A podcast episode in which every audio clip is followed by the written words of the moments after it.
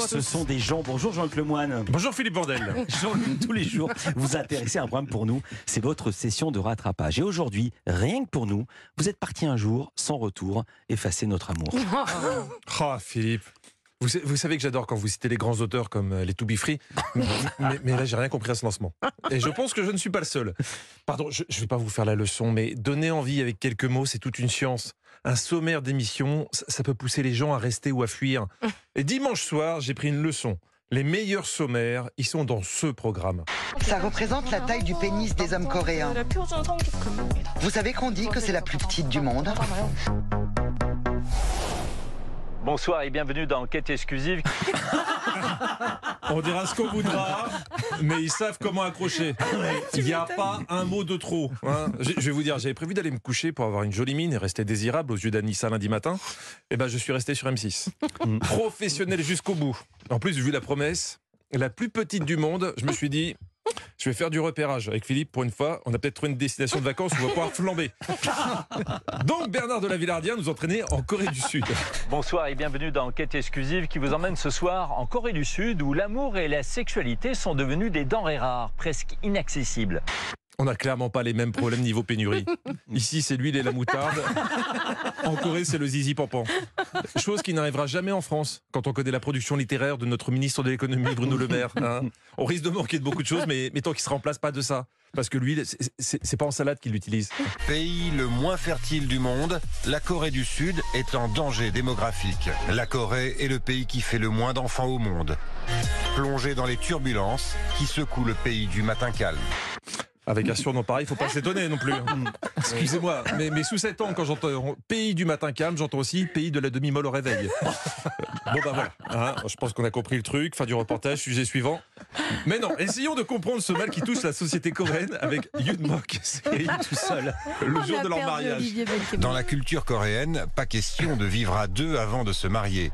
Ils ne pourront pas emménager dans leur nouvel appartement avant quelques jours. Alors ce soir, vous faites comment? Vous passez quand même la nuit ensemble?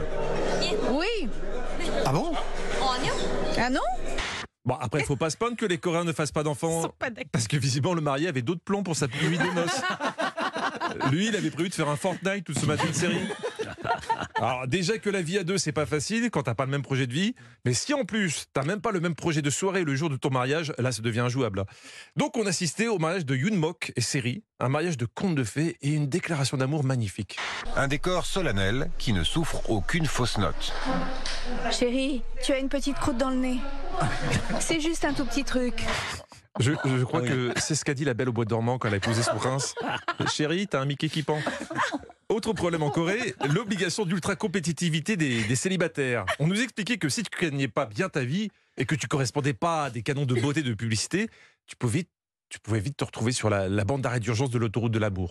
C'est ce qui est arrivé à ce jardinier de 47 ans, devenu le représentant des déclassés qui ne sont ni assez beaux ni assez riches pour se marier. J'ai pas de copine, mais je prends des compléments alimentaires chaque matin. Ça, c'est un magnifique message d'espoir. Si on peut remplacer sa copine par des compliments alimentaires. Hein, moi, je, moi, je suis preneur. Parce qu'il faut reconnaître que parfois, c'est chiant à écouter les anecdotes de sa journée au boulot. Alors, si on peut remplacer par, par des gélules. En tout cas, ce jardinier laissé pour compte a su tirer profit de son malheur. Grâce à son succès, il est devenu influenceur. Sa chaîne YouTube, intitulée Le Vieux Célibataire, fait un carton. Ça leur donne du courage de voir que quelqu'un dans une situation plus dure que la leur s'en sort. Moi, c'est pour ça que j'ai des amis de physique difficile et dépressif. Je me sens comme un mal alpha sans avoir à faire le moindre effort.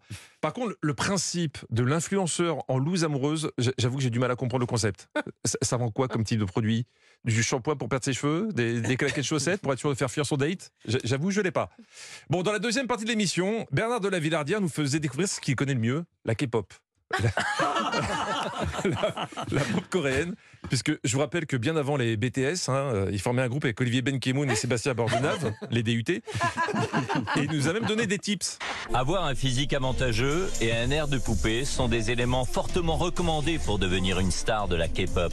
Un physique avantageux et un air de poupée. Je crois que j'ai trouvé un job pour vous, Philippe. Je prends, je prends, je prends. Merci Jean-Luc Lemoine. à demain. DUT. Avant demain, les DUT. Vous serez avec, euh, avec Stéphane Bern tout à l'heure dans Historiquement. Vous, vous l'avez croisé, vous avez fait une belle, belle photo. Olivier Benkemoun, votre indice